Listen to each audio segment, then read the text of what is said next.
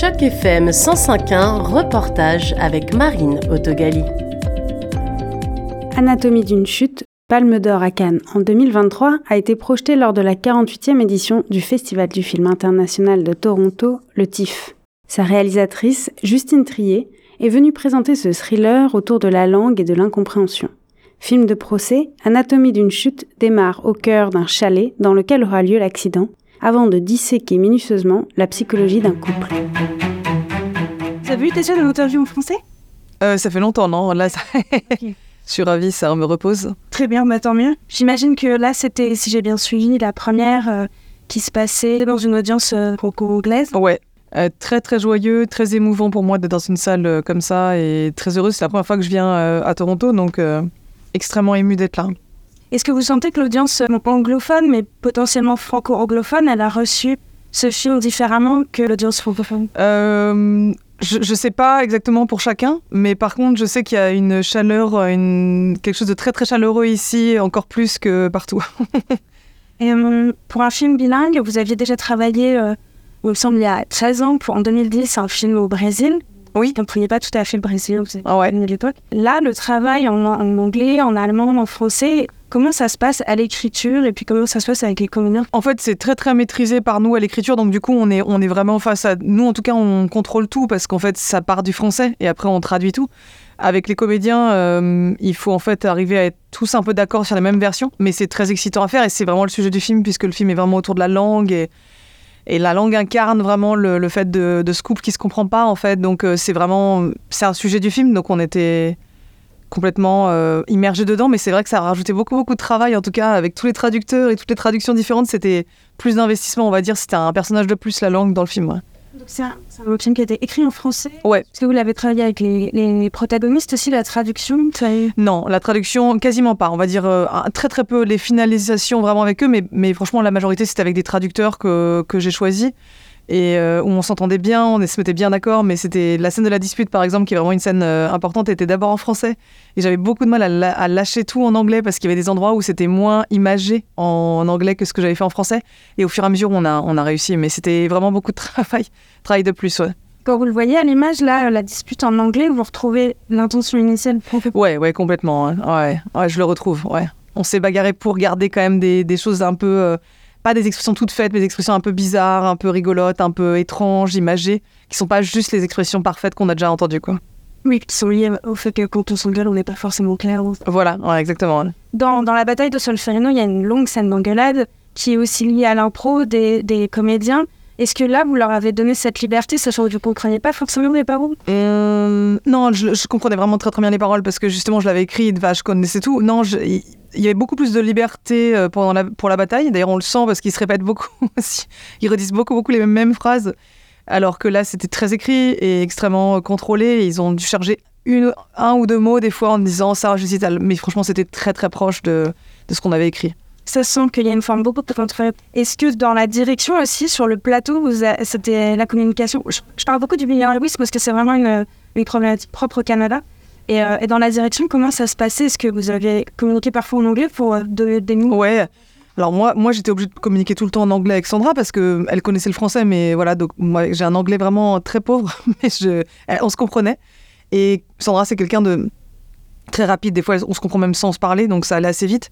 Et euh, mais des fois, j'avais même plus de facilité à ce qu'on se comprenne en anglais que mon anglais pourri que, quand je parlais à des Français en français. Donc, euh, donc euh, comme quoi la langue n'est pas juste le seul ressort de, compréhension entre les êtres humains.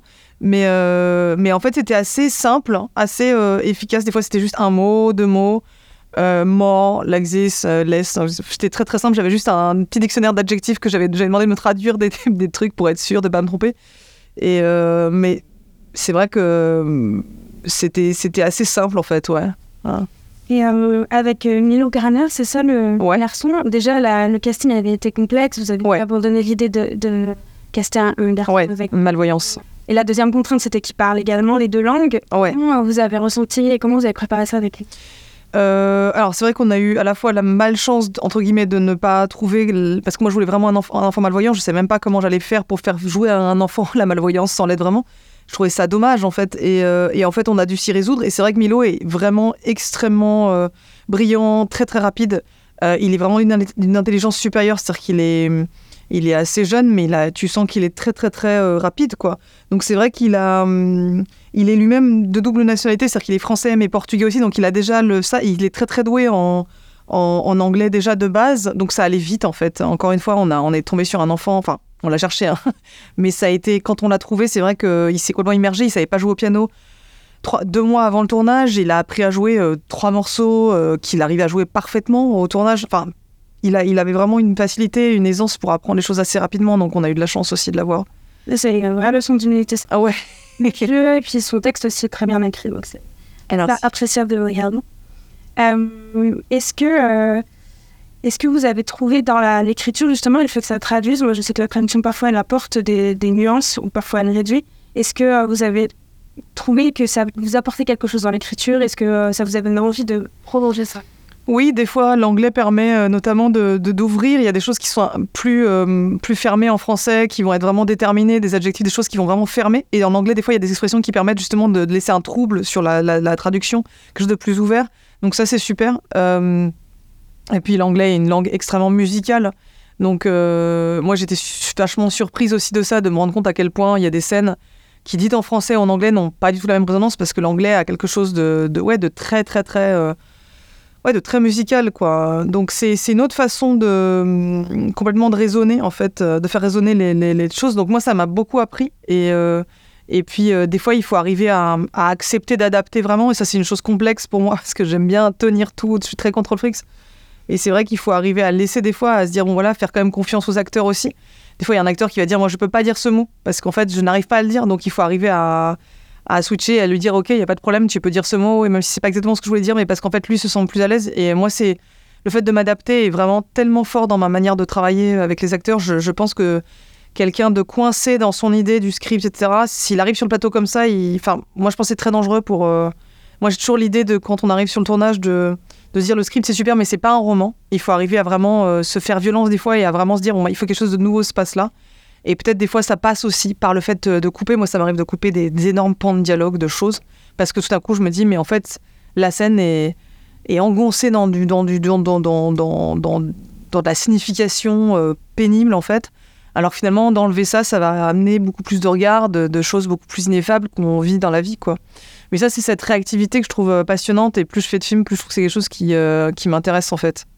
De pouvoir revenir sur son... De pouvoir tout le temps revenir sur son propre euh, scénario, que ce soit à la fois sur la langue, parce que c'est arrivé plein de fois qu'on change des petites choses, qu'on se dit ah, finalement ça on va le faire en français, ou l'inverse, Sandra me dit non je peux le faire en, je peux le faire en français, ou l'inverse je dois le faire en anglais. Donc des fois on switchait très vite, ou alors simplement d'enlever des pans de scénario, de rajouter des choses. Enfin voilà contrôle fric, mais quand même une liberté. Euh... C'est toujours, pour moi, c'est vraiment un bras de fer constant entre euh, le, le côté un peu contrôle fric et le côté euh, adaptation, en fait, aux acteurs. Ouais. Côté technique aussi, il faut s'adapter en permanence. Ouais. Euh, il y a plein de choses que j'ai beaucoup aimé, notamment, euh, vous dites dans pas mal d'interviews, l'imperfection de certains plans. Vous avez dit, ouais, tribunal, vous n'aviez pas envie que ce soit rigide. Uh-huh. Et il y a aussi ce plan très étonnant au moment où on découvre le corps. Euh, comment vous avez fait ces choix de ne pas rester sur quelque chose de plus, de plus peut-être austère sur un plan aussi Je pense que on est, enfin, le robinet à fiction de, des films de genre est tellement énorme chaque semaine. Il y a tellement de fiction, de thrillers, de films de procès, etc., qui sortent sur les plateformes, en, dans le cinéma, que moi, je devais trouver ma manière à moi d'entrer là-dedans. Et euh, ma manière à moi, je pense, c'était de, en fait, de faire un film, euh, enfin, justement euh, qui, n'aille pas vers l'endroit que je vois le plus, c'est-à-dire le côté très lisse, très, euh, très parfaitement maîtrisé, très propre de la justice, très propre de voilà. Et donc il fallait que je trouve voilà ma manière. Et pareil pour la, découverte du corps, je pense que le fait d'être à hauteur de chien, c'est quelque chose qui euh, qui moi j'avais en écrivant cette scène, je me disais mais je, je, sais pas que je m'emmerdais, mais je me disais mais j'ai vu ça 500 fois quoi. Donc comment faire pour que moi en faisant ça, j'ai pas l'impression de répéter ce que j'ai déjà vu? De trouver encore un amusement. C'est aussi ça, hein, c'est simple. Des fois, c'est des choses très simples de se dire, mais j'ai envie de tourner cette scène plutôt que juste de me dire bah, je vais couvrir cette scène pour l'histoire. L'idée de couvrir une scène est déprimant, donc il faut arriver à toujours trouver, à s'amuser.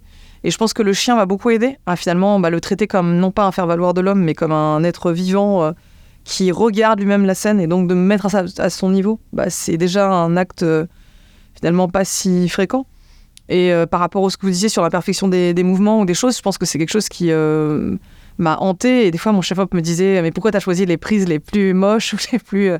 Et je disais, oui, mais c'est là qu'il se passait quelque chose de fragile, qu'il y avait un petit accident, quelque chose qui se produisait avec l'acteur, à une lumière qui était un peu bizarre, mais qui faisait que du coup, on a l'impression d'être presque face à du, du, documentaire ou quelque chose d'accidenté. De, et euh, je pense que toutes ces petites imperfections créent, à mon avis, quelque chose de, très vivant, quoi.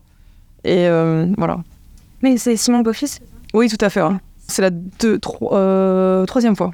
Ouais. Est-ce que c'est pas la même chose de travailler avec un chef qu'on a pensé à un technicien de l'équipe de vous avez votre conception euh, contrôle flic, mais vous avez aussi une certaine confiance et vous les laissez improviser? En fait, alors moi j'étais beaucoup moins contrôle fric sur Victoria ou sur Sibyl, et là je l'étais beaucoup plus sur ce film-là. Euh, donc je pense qu'il a fallu qu'on s'adapte tous, mais je pense qu'effectivement, euh, Simon, il y a plein de moments où il y a eu des accidents, ce que j'appelle des accidents en fait à la caméra ou dans le jeu, que moi j'ai gardé et qui normalement qui sont pas des choses qu'on garde parce que c'est avant qu'on dise rec, avant qu'on dise action, donc c'est le moment où la caméra il s'installe, il pense pas que je vais garder ces moments, ces moments de gras en fait. Mais lui a déjà mis en fait euh, rec et donc moi j'ai la liberté au montage de garder ces bouts de gras. Mais c'est souvent quand on est en montage mon monteur et moi on cherche les moments où l'acteur des fois on, cherche des regards ou des plans de coupe et souvent moi je vais toujours chercher dans les moments où ils savent pas qu'ils sont filmés parce que euh, c'est pas pour leur euh, voler de manière violente les choses hein, c'est juste en gros pour parce que souvent les gens sont dans des, dans des, dans des positions qu'ils ne, qu'ils ne maîtrisent pas entre guillemets et qui sont très naturelles euh, et, souvent, il y a plein d'acteurs qui me disent Mais vole-moi tout ce que tu peux quand tu vois que je suis euh, à moitié, euh, je sais pas moi, dans le coin, que je, suis pas vraiment concentré ou quoi. Parce qu'en fait, ils savent très bien que même si on leur dit action, ils vont se mettre à faire Ok, ils vont se repositionner, ils vont se recoiffer et ça va être un peu, un peu chiant à utiliser après. Donc voilà. Bah, à compter de votre collaboration avec Sandra Muller, que c'était pas le cas avec elle, que c'était elle qui a amené son caractère avant même que vous l'ayez mise en scène, que vous avez écrit en pensant à elle. Oui, tout à fait. Et donc, elle a, ces scènes volées, est-ce qu'au final, même avant de direction, elle n'était pas déjà dans son cas? Si, c'est très juste ce que vous dites. C'est-à-dire qu'effectivement, je pense que. Hum, enfin, elle, elle m'a dit vole-moi tout ce que tu peux parce que euh, elle faisait des premières prises très fortes et normalement, les premières prises, en fait, c'est des installations. Et en fait, on fait, ils font la lumière et on tourne pas. Et en fait, quand elle m'a dit vole-moi quelque chose, c'était pour me dire en gros, n'hésite pas parce qu'après, je referai jamais la même chose. Et c'est vrai, en fait, un acteur, il va jamais refaire la même prise que la première fois où il vient sur le plateau, où il ne sait pas, il n'a pas encore tous ses repères. Après, il va s'installer de plus en plus dans une forme de confort, en fait, de, de repère. Et euh, elle, elle m'a vraiment dit ça. Et c'est vrai que ça a, ça a résonné. C'est-à-dire que quand on a vu les rushs, on s'est dit, mais c'est fou, les premières prises de Sandra sont souvent exceptionnelles. Et après, c'est genre 12e euh, prise ou 14e prise ou 20e prise. Mais c'est souvent des, grands, le grand écart entre ce qu'elle va donner la première fois, etc. Mais évidemment qu'elle est déjà dans le personnage, bien sûr. Ouais, ouais. Ah bah, du coup, la première prise, c'est moins sympa pour vos techniciens, notamment. Euh, Exactement, vous avez tout compris. C'est là où des fois j'ai eu des petites remarques, genre, mais je sais pourquoi tu as pris cette prise?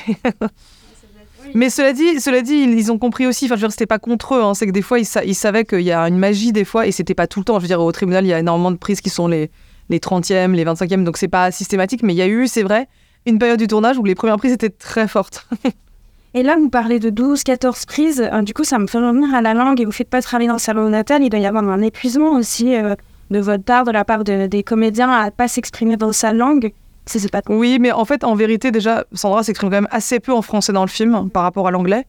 Et c'était quand même plus dans l'autre sens. C'est souvent moi qui m'exprimais plus en anglais. Nous, on allait, moi, j'avais toujours le, quand même le, j'allais toujours vers elle, c'est que je parlais toujours anglais pour qu'elle se sente à l'aise, etc. Parce que l'anglais, elle, le maîtrise très très bien. Donc euh, j'allais plus dans son sens à elle, on va dire, que dans l'autre sens. Et puis pour le français, oui, par contre, il fallait s'adapter. Je pense que le français, euh, elle avait un, elle parlait très très vite parce que je pense qu'elle avait peur de pas être euh, comme les Français. donc elle avait, des fois, elle parlait même trop vite. Je disais mais non, tu peux pas parler aussi vite que ça. Mais mais oui, forcément, j'étais. Franchement, c'était très différent quand on tournait des, scènes en français avec elle. Je faisais beaucoup plus attention parce que je pense qu'elle était, elle était flippée de, elle était stressée de pas être assez bonne en fait en français. Et elle avait une coach de français qui était là aussi. Enfin, elle était très très entourée. Franchement, on a, on a essayé de, la rassurer aussi parce que c'était vraiment un endroit où elle, elle me disait, moi là, je maîtrise pas du tout ce que je fais. Euh, j'ai pas de filet quoi. Mais c'était assez intéressant.